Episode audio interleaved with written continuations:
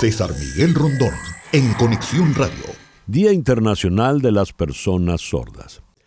Según datos que presenta la Organización Mundial de la Salud, más del 5% de la población en el mundo padece de pérdida auditiva.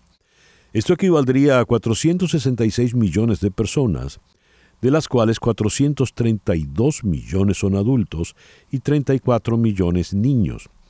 El 60% de todos los casos de sordera que existen en la actualidad se podían haber prevenido si se hubiesen diagnosticado a tiempo. ¿Qué avances médicos y tecnológicos se han logrado en estos últimos años y qué ocurre con las políticas de inclusión en el mundo? Ese es nuestro tema para el foro de hoy.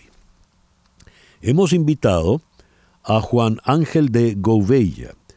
Juan Ángel es el presidente de la Confederación de Sordos de Venezuela, Consorven, y presidente de la RIADIS. La RIADIS es la Red Latinoamericana de Organizaciones de Personas con Discapacidad y sus familias. José Ángel nos va a atender a través de su intérprete Eni Corro. José Ángel, muy buenos días. Muchísimas gracias por sumarte a nuestro programa en el día de hoy. Hola, muy buenos días. Saludos para ustedes. Muy contento de estar eh, con ustedes en la entrevista y por supuesto que eh, muy honrado. Muchísimas gracias. Les recuerdo, José Ángel de Gubella habla a través de su intérprete Eni Corro. Y en la ciudad de Buenos Aires, para tocar el tema desde el punto de vista médico, de los avances médicos, tenemos a la doctora Ana Carolina Binetti. La doctora Binetti es la jefe del servicio de otorrinolaringología del Hospital Británico allá en Buenos Aires. Ana Carolina, muy buenos días. Muchísimas gracias por atendernos, doctora. Hola, buenos días. Gracias a ustedes por comunicarse conmigo. ¿Qué es técnicamente la sordera? Le pregunto a la doctora Binetti. Médicamente hablando. Bueno, sí, bueno, para nosotros eh, son grados de hipoacusia, o sea, de pérdida de audición. Ahí voy a activar el, el video. Grados de pérdida de ah, audición, que, eh, exacto, que en la, en la comunidad general se le llama sordera cuando la pérdida es severa o profunda. Eh, médicamente, nosotros solo denominamos sordera súbita cuando es una pérdida total de audición que ocurre repentinamente en menos de tres días en uno de los oídos, puede ser en los dos, pero es más raro, en general es en uno. Pero nosotros, nuestro nombre médico es hipoacusia, y entonces tenemos hipoacusias de distintos grados, hipoacusias leves, moderadas, severas y profundas. Y dependiendo de los grados y las frecuencias que afecten, es la dificultad comunicacional que esto podría generar a la persona que las padece. Una, una hipoacusia repentina puede ser por eh, como vemos en las películas, el estallido de una bomba cercana, por ejemplo. En ese caso se trata de un trauma acústico. Mm. Los daños eh, que pueden ocurrir por un estallido, también puede ocurrir cuando estalla alguna parte del oído por un barotrauma, que son los mm. traumas cuando uno bucea y sobre todo cuando tiene que descomprimir para salir, a veces descomprime mal y estalla una parte del oído y puede generar una hipoacusia. Ahora, la denominada hipoacusia súbita, que tiene ese nombre, sudden deafness, para todo el mundo, lo que hace es que se pierde repentinamente la audición en menos de 72 horas y la causa es desconocida por definición. Lo que se sabe actualmente es que en general son de causa viral ese tipo de, hipoacusia. Podría también ser lesión vascular. Vamos a conversar entonces con José Ángel de Gubella, vamos a obtener su testimonio eh, directo. José Ángel, eh, ¿desde cuándo padeces eh, la hipoacusia, como dice la doctora, la, la sordera? Y bueno, mis padres son sordos igual que, que yo, así que en mi familia está el gen sordo y yo nací siendo sordo. Interesante la explicación que da la doctora Ana eh, porque desde muy pequeño yo he sido sordo y aprendí a utilizar la lengua de señas, que es el idioma natural de las personas sordas, y desde muy pequeño eh, comencé a adquirirla y fui desarrollando mi, lenguaje. Em, hay, hay, ciertas enfermedades como la rubiola que también influyen mucho en, el tema de la sordera o de la hipoacusia. Y em, aproximadamente unos 300 o, 37 millones de personas según la OMS también, mm, mencionan que hay eh, muchas personas sordas que no tienen acceso a lo que es la educación bilingüe o lo que es la accesibilidad. Entonces, desde mi experiencia, eh, las personas sordas, eh, a pesar de tener el déficit auditivo, somos personas iguales que todas las demás personas que componemos la sociedad, solo que con una barrera comunicacional que se puede subsanar a través del uso de los intérpretes de lengua de señas. En este caso es lo que estamos haciendo con José Ángel de Gubella. Ustedes escuchan la voz de Eni Corro, quien es su intérprete, y eh, los que estén viéndonos en, el internet podrán ver a, José Ángel que habla eh, por señas y en este momento Eni, por señas también, le está traduciendo a José Ángel lo que yo estoy diciendo. Entiendo, José Ángel, por lo que cuentas, al venir de una familia de sordos, padre y madre, tienes el gen y eso te hizo desde muy pequeño ya prepararte para enfrentar el mundo con, esta carencia. Pero es privilegio, quiero decir, porque desde muy joven, lo, dices, aprendiste a ser bilingüe con la lengua de señas. Pero has comentado de una inmensa cantidad de personas, sobre todo en la América Latina, eh, que no tienen acceso a este conocimiento ni a eh, los eh, diversos instrumentos auditivos. ¿Cómo hacen? ¿Cómo es la vida de estas personas? ¿En qué situación se encuentran? Te lo pregunto en tanto presidente de RIADIS, Red Latinoamericana de Organizaciones de Personas con Discapacidad y sus familias. Por favor, José Ángel. Y este es un tema interesante porque las personas eh, sordas em, es importantísimo que desde que nacen siendo sordos, los bebés, en este caso cuando son oyentes que no, que no son sordos, eh, ellos comienzan a escuchar, a tener estímulos auditivos desde muy pequeños y en los primeros cinco años se apropian de su lengua. Y eh, luego aprenden lo que es la escritura y también aprenden lo que es la lectura. Sin embargo, con un niño sordo es muy distinto, porque ya al nacer sordo o adquirir la sordera a muy pequeña o a muy corta edad, eh, necesitan adquirir y desarrollar eh, su lengua de señas, que es la lengua materna. Y luego el, el, idioma español, en este caso acá en Venezuela, sería nuestra segunda lengua, por eso se habla de lo que es la educación bilingüe, que tiene que darse desde muy temprana edad también.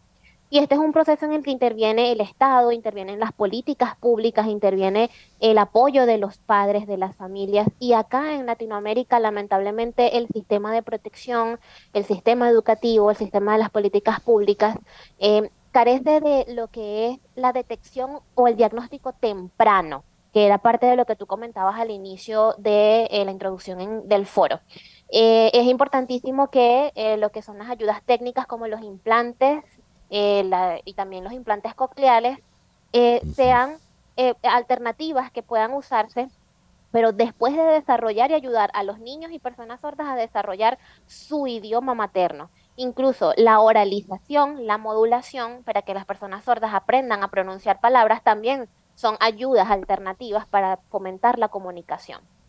Sin embargo, a nivel médico, una de las grandes soluciones a las que se ve desde, primer, desde el primer punto de vista es el implante coclear, que es una ayuda técnica bien delicada a la que se someten muchos sordos. Sin embargo, existen muchas otras alternativas que son tan buenas como este y, por supuesto, la educación bilingüe que debe también darse desde temprana edad, de acuerdo a sus requerimientos o a los requerimientos de todas las personas sordas, porque como bien lo explica la doctora Ana, no todos los niveles de sordera son los mismos y eso hace que la capacidad lingüística de todas las personas sordas tampoco sea la misma. Entonces, esto es de acuerdo al grado de comunicación que puedan desarrollar. Y pues nada, así se puede lograr incluso un desarrollo y una profesionalización de las personas sordas. Bien, ya que plantea lo del implante cloqueal, ¿qué es este implante? Le pregunto a la doctora Binetti es una, una tirilla de electrodos que se ingresa a través de una ventana, o sea, la, la, es una estructura de hueso que tiene dos ventanitas que dan hacia el oído medio. La cóclea es el oído interno, es donde están las neuronas que, digamos, traducen las ondas sonoras en información neuronal. Entonces, cuando tienen un daño en esas neuronas, lo que se coloca a través de una de esas ventanitas es una tira de varios electrodos que entran en la cóclea. Y después eso tiene un adaptador externo que se coloca bajo la piel, atrás de la oreja, y eso se puede conectar a una computadora. Entonces, con una computadora se van activando o desactivando los electrodos para que la persona pueda después utilizarlo sin la conexión a la computadora y que la activación de cada electrodo signifique una transducción de determinadas frecuencias sonoras como normalmente la cóclea lo haría. Si nosotros desarmamos la cóclea de una persona y la extendemos, esa doble espiral que tiene con forma de caracol, tiene una tonotopía, tiene una distribución de frecuencias sonoras como si fuese un piano.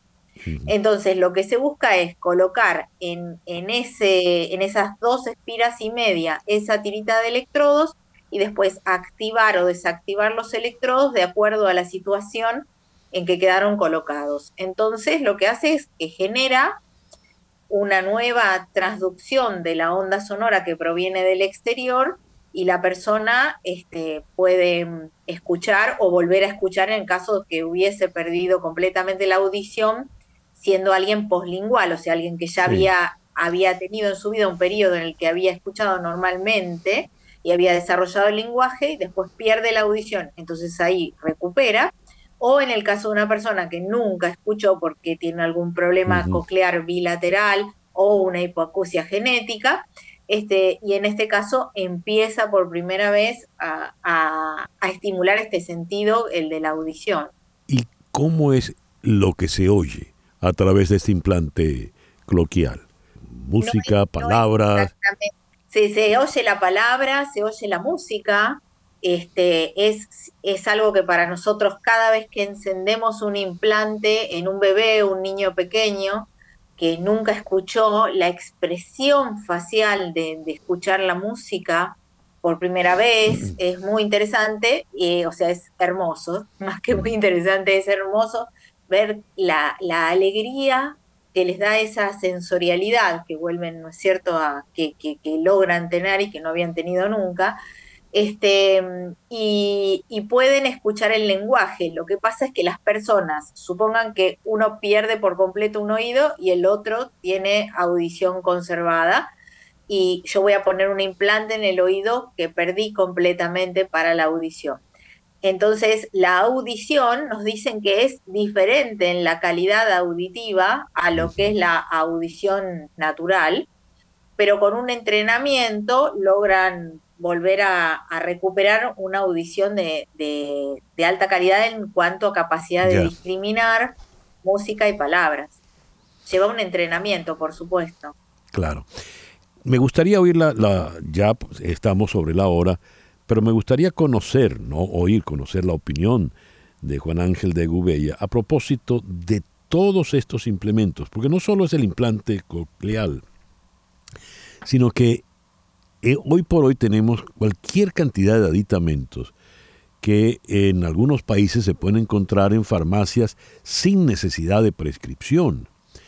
Eh, ¿Qué tanto ha cambiado esto? Me gustaría la opinión, oír la opinión ya a manera de conclusión, de Juan Ángel de Gobella, presidente de la Confederación Sordos de Venezuela. Juan Ángel.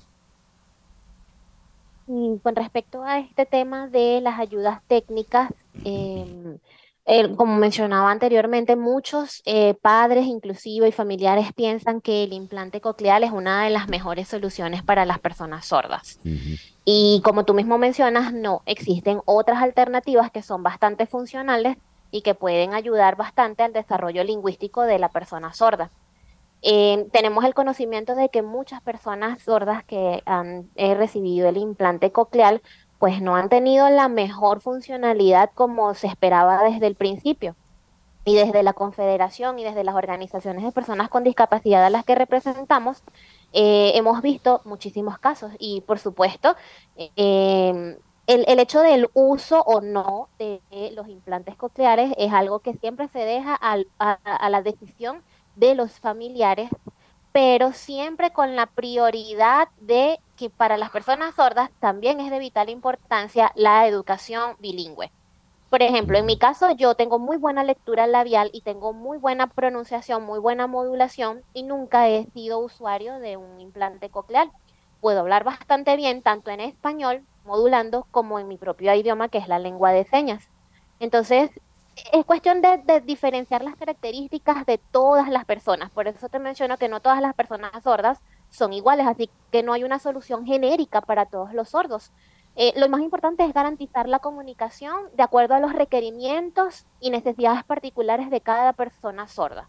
¿sí? Entonces, esto es algo importantísimo de evaluar porque la gran mayoría de las personas sordas se sienten muy identificados con lo que es la lengua de señas autóctona de su país. Y es importante que el Estado le brinde a los familiares de todas las personas sordas políticas públicas, programas de inclusión de formación en el que se les dé la oportunidad a todos de aprender cuáles son las distintas alternativas que tenemos. De hecho, existe una convención internacional sobre los derechos de las personas con discapacidad eh, que es muy buena, es de verdad digna de seguir todo lo que allí se muestra porque es a nivel internacional y se habla acerca de las personas sordas también y de todo lo que es el nivel lingüístico de las personas sordas que va de la mano con la discusión actual que hay de la ley eh, integral de atención a las personas eh, sordas. Entonces, de verdad que es bien interesante articular estos marcos y tratados internacionales con lo que es nuestro marco legal. César, muchísimas gracias de verdad por la oportunidad y por estar acá junto con la doctora Ana en esta entrevista. Gracias a, ti, gracias a Juan Ángel eh, por habernos acompañado y habernos dado toda esta información tan interesante y valiosa. Y gracias a Eni, quien es su, su traductora, su intérprete, que mientras ella iba hablando, pues los que pueden verlo en el internet, pues eh, Juan Ángel iba dando todas las señas del caso. Y allá en Buenos Aires, muchísimas gracias a la doctora Ana Carolina Binetti. Gracias, doctora. De nada, muchas gracias a ustedes por interesarse en estos temas que son tan, pero tan importantes. Gracias. Ana Carolina Binetti en Buenos Aires y Juan Ángel de Gobella en Caracas. César Miguel Rondón, en Conexión Radio, en Éxitos 107.1 FM.